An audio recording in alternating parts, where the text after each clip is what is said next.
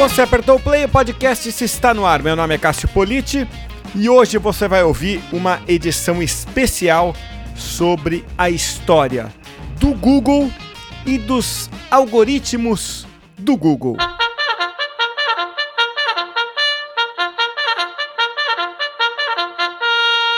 A corneta toca, mas a edição é especial porque hoje é o episódio de número 200 do podcast. -se.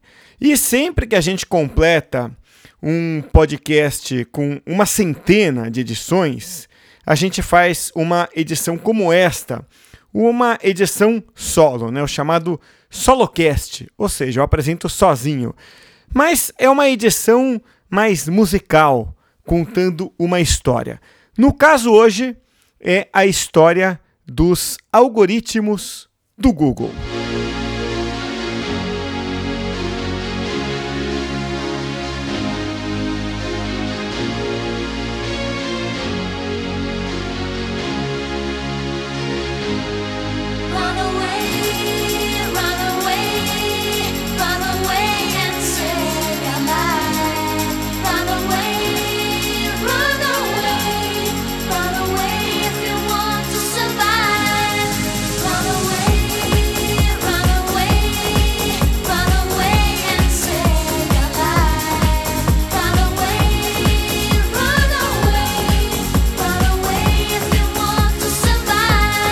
Meados dos anos 90 eram bem aquela fase da música techno, lembra? Eram músicas como Runaway, do Real McCoy. Elas bombavam não só no Brasil, mas naturalmente no país de origem delas, os Estados Unidos.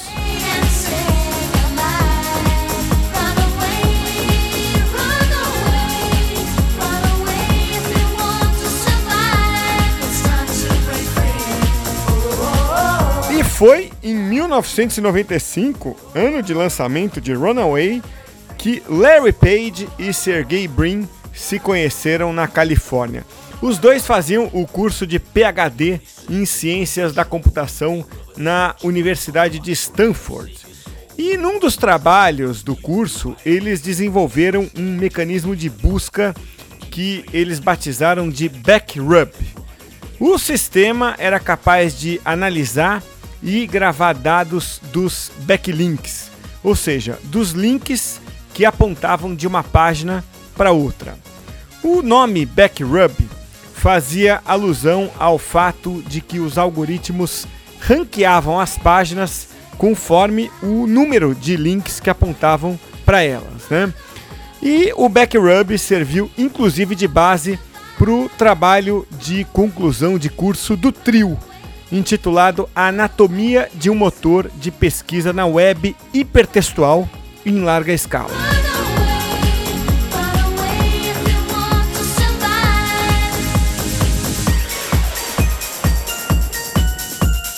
Você me ouviu dizer a palavra trio? Ué, como assim? Não era só o Larry Page e o Sergey Brin? Pois é, existia um terceiro elemento nessa história e o nome dele era Scott Hassan.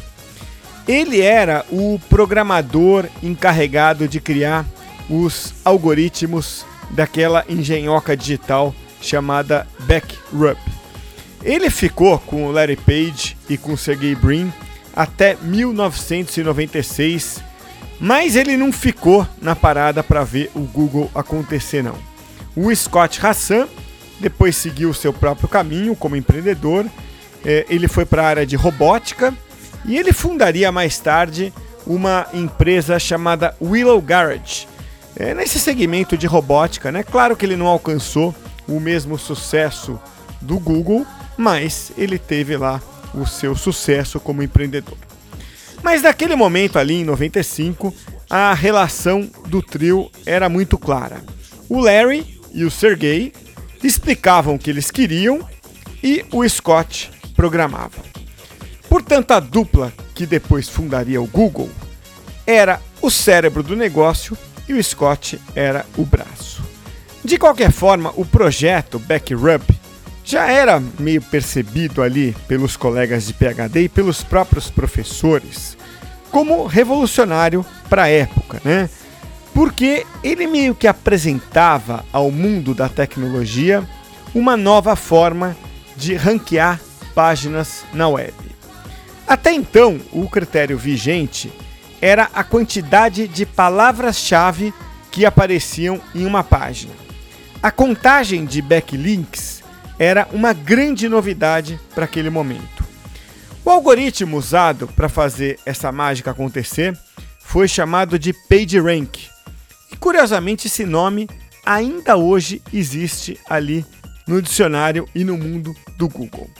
O PageRank dizia respeito à importância da página de onde saiu o link para um determinado site. Por exemplo, se a Casa Branca fizesse um link para o seu site, isso teria um peso muito maior do que um colega de faculdade fazendo um link para o seu site. Um fato curioso é que os testes começaram a ser feitos ali de forma muito caseira pelo Larry Page e pelo Sergey Brin. E para isso eles precisavam usar servidores ali locais. Então eles começaram a usar computadores dos amigos e precisaram também comprar computadores de baixo custo. E para isso eles usaram todo o limite dos seus cartões de crédito. Aquela altura, o projeto já começava a ganhar contornos não mais de um experimento acadêmico, mas de algo completamente viável no mercado. Nossa equipe de repórteres tem novas informações sobre a morte da princesa Diana. O corpo de Diana vai ser trazido aqui para Londres e deverá chegar dentro de duas horas. Príncipe Charles já está na França. Goodbye, England's rose. May you ever grow in our hearts. You were the grace that placed itself where lives were torn apart. You called out to our country and you whispered to those in pain. Now you belong to heaven and the stars spell out your name. Seems to me you lived your life like a candle in the wind, never fading with the sunset when the rain set in. And your footsteps will always fall here along England's greenest hills. O mundo estava perplexo com uma notícia que era um acidente de carro em Paris. A morte da princesa Diana em 31 de agosto de 97 rendeu homenagens como essa do Elton John, que criou uma nova versão da música Candle in the Wind.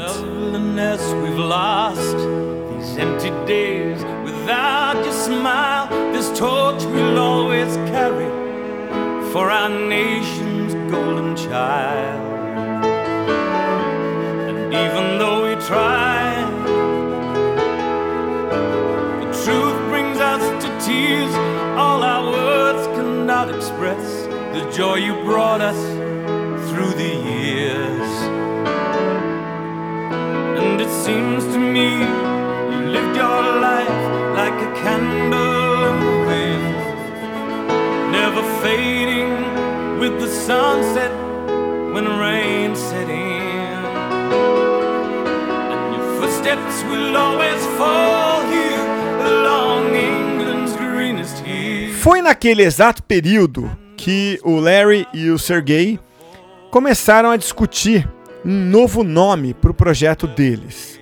Backrub não tinha muito apelo comercial, não era sexy o suficiente. Foi daí que surgiu a ideia do nome Google, que é uma adaptação do número formado por 1 seguido de 100 zeros. Esse nome Google foi definido no livro Matemática e a Imaginação, publicado originalmente em 1940. Outra preocupação foi colocar um site no ar. Então, o domínio google.com foi registrado em 15 de setembro de 97. Mas uma pequena adaptação foi feita no nome. Google, do jeito matemático, originalmente se escreve G-O-O-G-O-L. Então é com G-O-L no final, a, o numeral Google, né? E aí a dupla decidiu escrever Google da maneira que você conhece hoje, tá? A primeira versão do site foi ao ar com um design extremamente simples, por uma razão curiosa. O Larry Page e o Sergey Brin tinham experiência e conhecimento quase zero em HTML.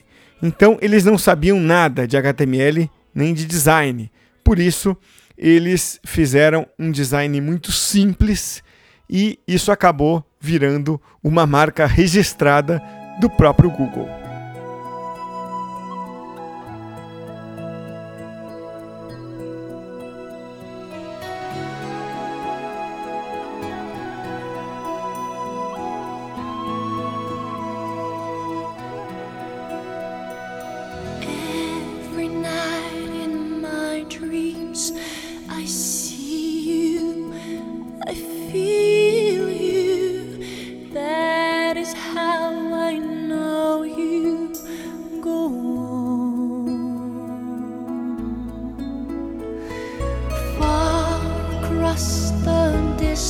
Comecinho de 98, Titanic explodiu nas telas dos cinemas do Brasil. Lógico que nos Estados Unidos Titanic tinha saído ali no final de 97, mas foi exatamente nesse período que o Google começava a ficar atraente para o mercado. E a gente pensando que em 98 o maior acontecimento do mundo seria o Leonardo DiCaprio e a Kate Winslet que estrelaram Titanic né, nas telas do cinema.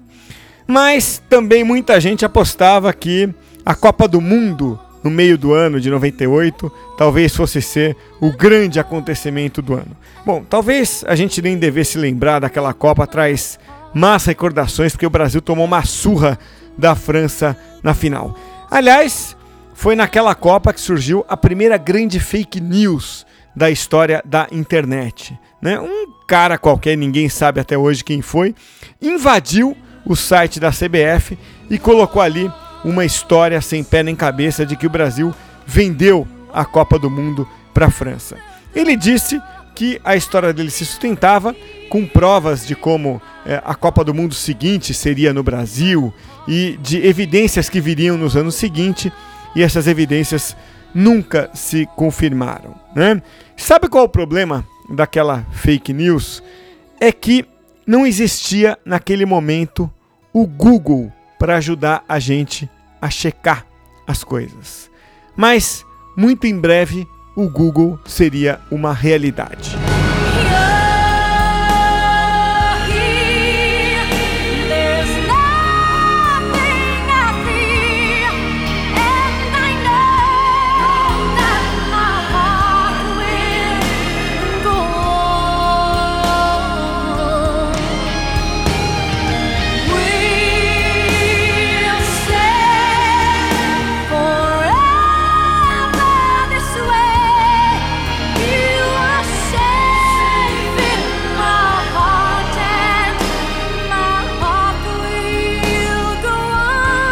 Ainda em 1998, o Google receberia os seus primeiros aportes financeiros.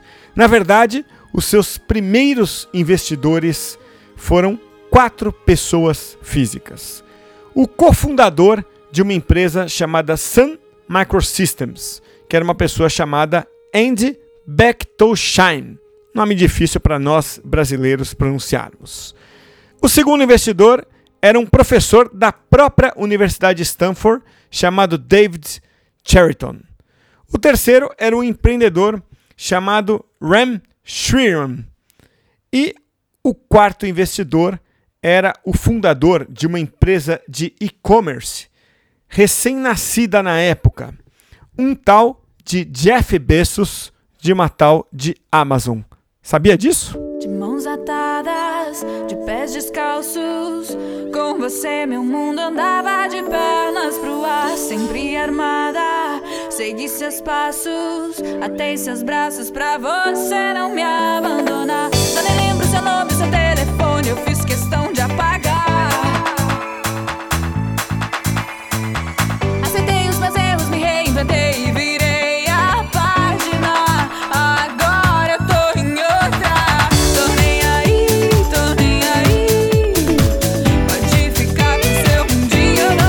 Avançamos rápido no tempo e saltamos para 2003. Porque entre 98 e 2003 você provavelmente sabe o que aconteceu. O Google fez o que muitas startups de sucesso fizeram depois dele. Recebeu aporte, inovou, cresceu. Aliás, cresceu como nenhuma outra.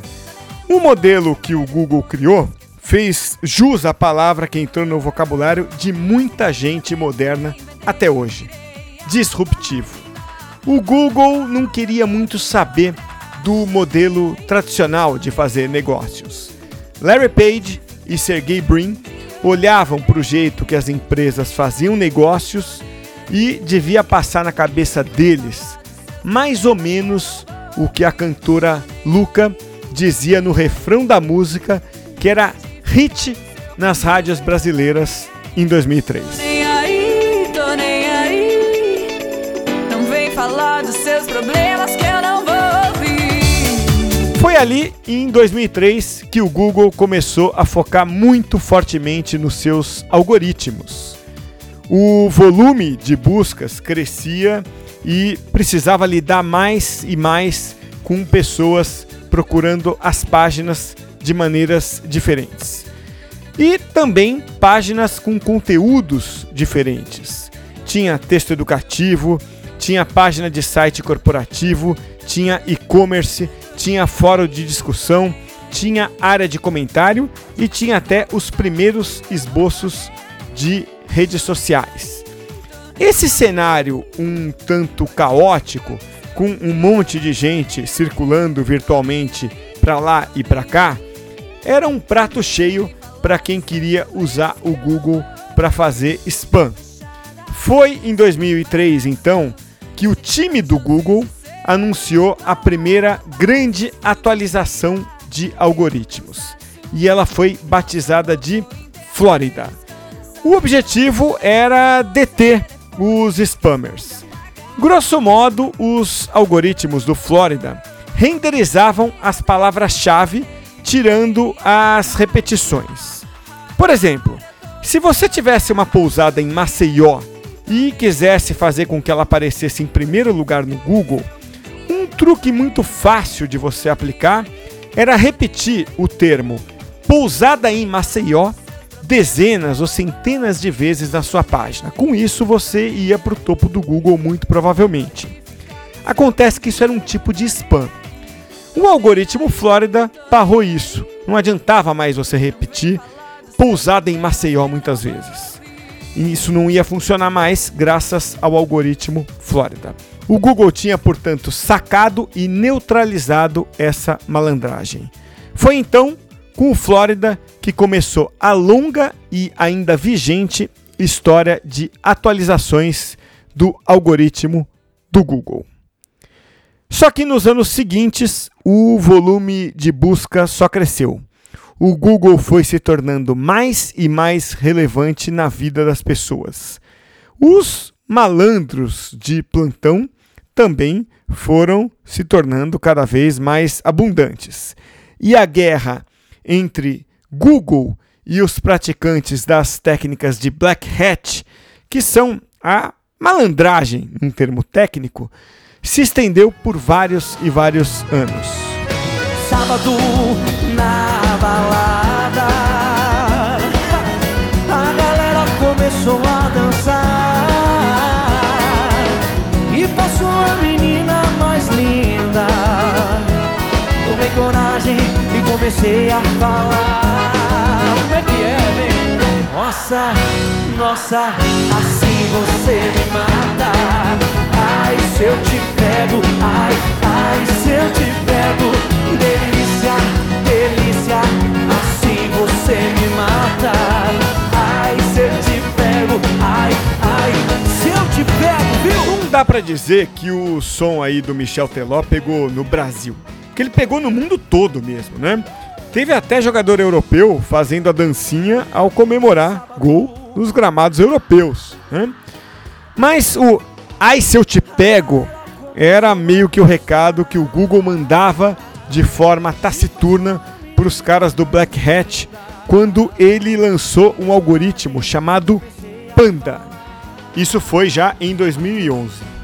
E o que, que é esse algoritmo? Bom, o Panda tem até hoje a função de identificar e rebaixar o ranqueamento de sites com baixa qualidade. Por exemplo, sites que fazem spam, ou sites que têm excesso de banner, ou isca de conteúdo e coisas do tipo.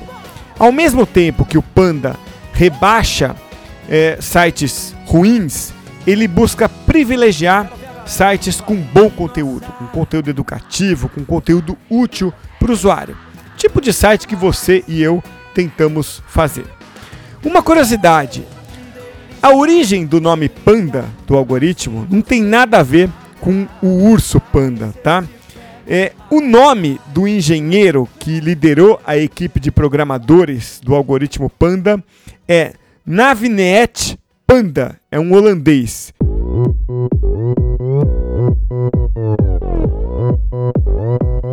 Opa, Gangnam Style.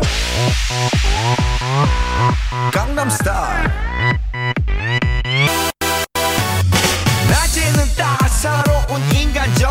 여자 커피 한 잔에 여유를 아는 품격 있는 여자 밤이 오면 심장이 뜨거워지는 여자 그런 반전 있는 여자 나는 선어해 낮에 Em abril de 2012, quando o sul-coreano Psy lançou o Gangnam Style, música que batia recordes e recordes de visualizações no YouTube, o Google lançou um outro algoritmo importante chamado Pinguim, mas não tinha nenhuma relação com engenheiro nenhum, tá? Não tem nenhum engenheiro chamado Pinguim no Google até onde eu sei. Dessa vez, o algoritmo, o Pinguim, foi criado para penalizar os sites que tentam violar as diretrizes de bom uso do Google usando técnicas Black Hat. Por exemplo, quem usa fazenda de links é punido. Imagina o seguinte: um cara vai lá e cria 10 mil blogs artificiais que ninguém lê. Aí ele vende para você um serviço bem maroto. Se você pagar 100 reais, ele coloca links em todos esses 10 mil blogs apontando para o teu site. Na teoria, você conseguiu 10 mil backlinks, certo? Isso se chama fazenda de link e é uma técnica Black Hat. O cara que vendeu se acha muito esperto por vender esses 10 mil links. E você se acha muito esperto por comprar esses 10 mil links, né? Bom, só que o Google descobre facilmente isso e pune. Como o Google descobre? Bom, o Google descobre porque ele é mais esperto que você e o cara do Black Hat que te vendeu. Se ele não fosse tão esperto assim, ele não seria o Google.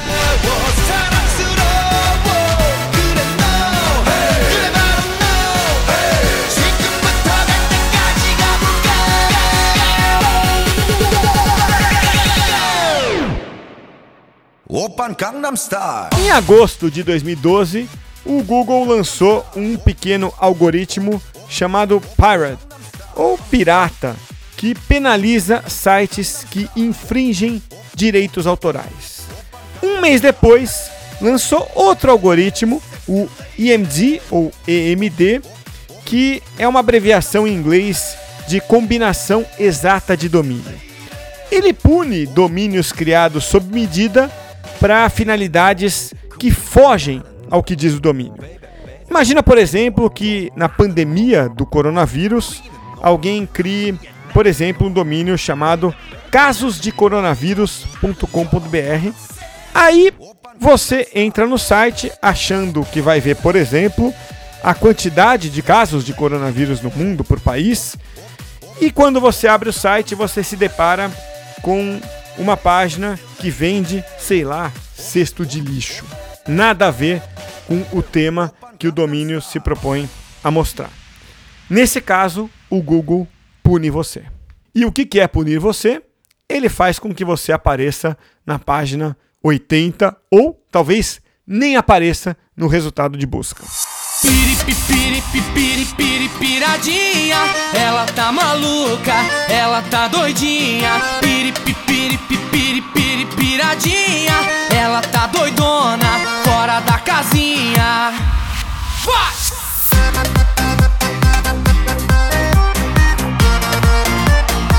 Música Piradinha, do Gabriel Valim, estourou em 2013 por causa da novela Amor à Vida. Era o tema da personagem Valdirene da Tata Werneck. O que, que é que isso tem a ver com o tema aqui do podcast? Bom, naquele mesmo ano, 2013, o Google soltou o algoritmo Hummingbirds. A novidade era a compreensão de semântica. Basicamente, esse algoritmo passou a permitir que o Google entendesse que várias palavras distintas pudessem ter o mesmo significado e se referirem à mesma coisa. Por exemplo, piradinha, maluca, doidona são apenas palavras diferentes que querem dizer a mesmíssima coisa, não é? Ela tá maluca,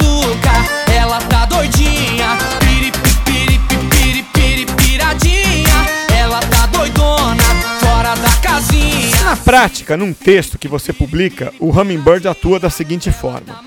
Imagine então que você escreve um texto e publica lá a palavra veículo num parágrafo, no outro você coloca carro e no outro você coloca automóvel, apenas para não dar aquela repetição de palavras e cansar o seu leitor.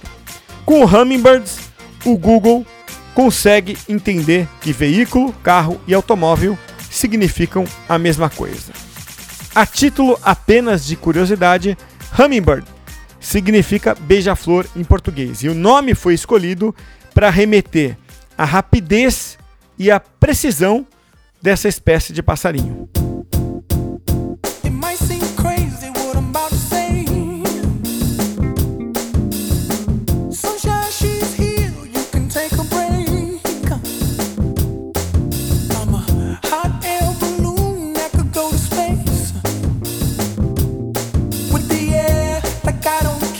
Julho de 2014, quando a seleção brasileira tomou o maior sacode da sua vida, 7 a 1 para a Alemanha, os engenheiros do Google provavelmente não assistiram ao jogo.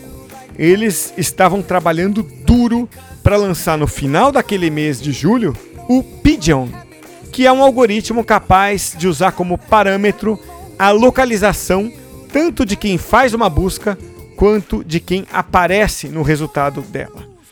Isso significa, por exemplo, que um usuário que faz uma busca por pizzaria em Porto Alegre vai ver resultados diferentes de quem faz a mesma busca em Salvador. Para e-commerce, isso é fantástico, né? Aliás, naquele mesmo ano, a música Happy do Pharrell Williams, que na verdade tinha sido sucesso no ano anterior, junto com o filme Meu Malvado Favorito 2, era uma das internacionais mais ouvidas nas rádios aqui do Brasil.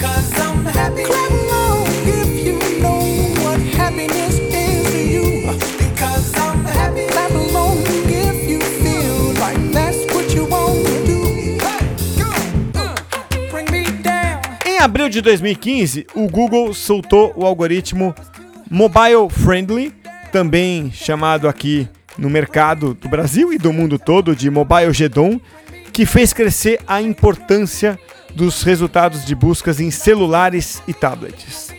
A partir dessa mudança se consolidou o conceito de mobile first.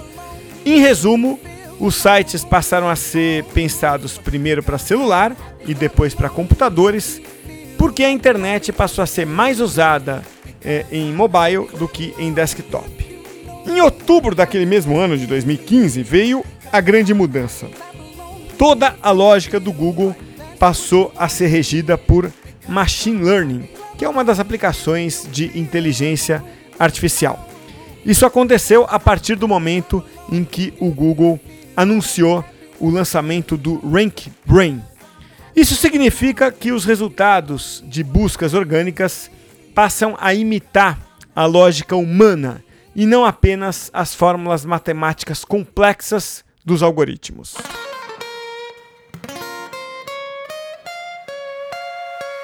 Ay. Fonsi. Oh, oh no, oh no. Hey, yeah. Sí, Sabes que ya llevo un rato mirándote. Tengo que bailar contigo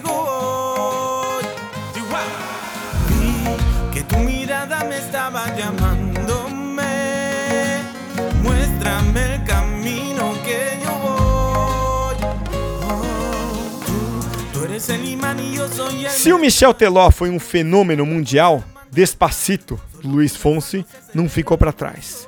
Despacito significa devagar em espanhol. E é nesse ritmo que vem vindo o Google desde 2017, quando essa música aí estourou. Despacito,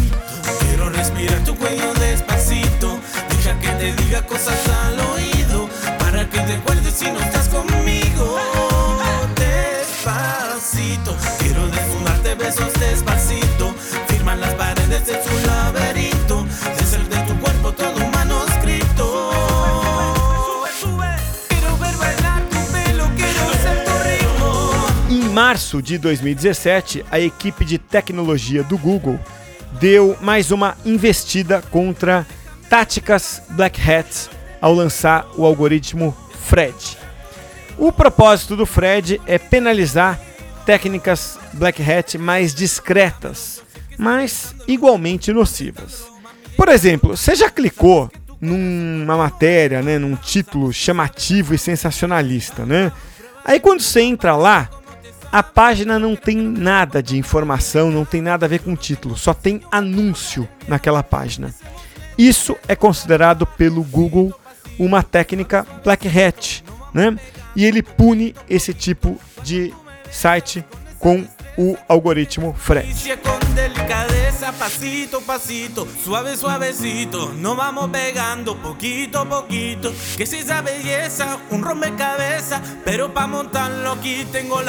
Em 2019, o Google deu outro passito e lançou o BERT, um algoritmo que se baseia no RankBrain, a inteligência artificial. O BERT é todo baseado no conceito de NLP, que é a sigla em inglês para processamento de linguagem natural.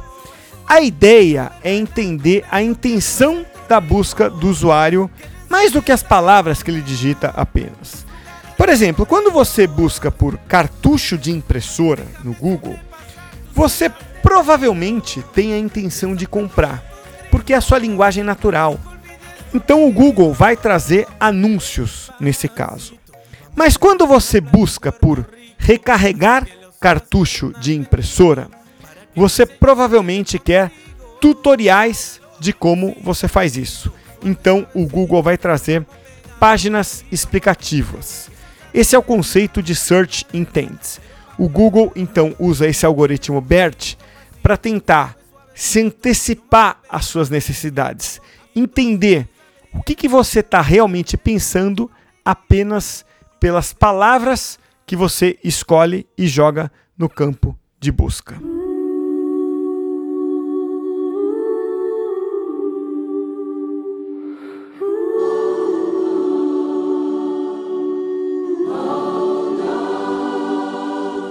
E assim, nós atravessamos essa linha do tempo e chegamos aos dias de hoje.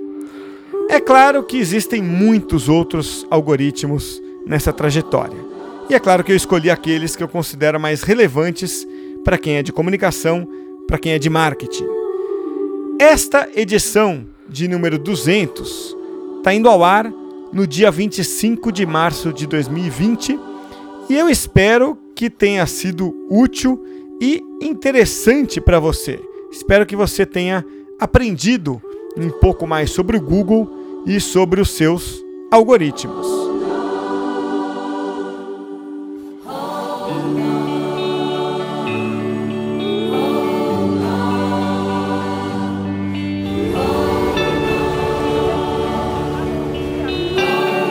Neste exato momento, o Brasil e o mundo vivem um drama chamado coronavírus.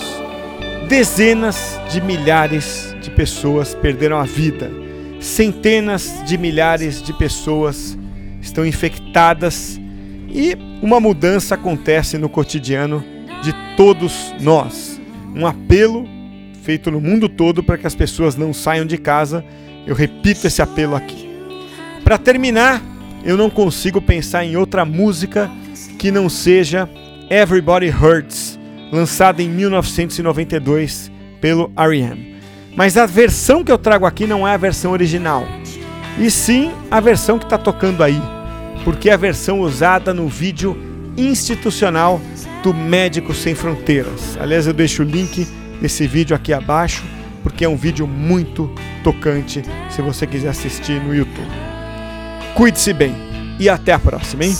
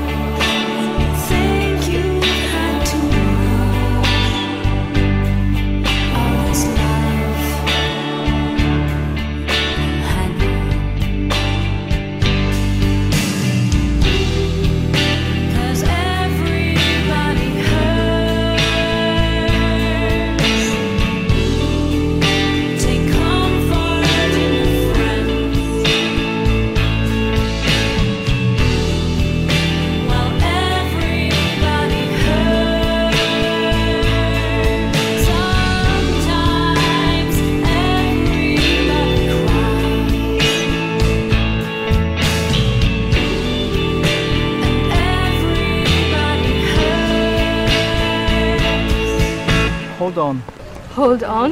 You are not alone.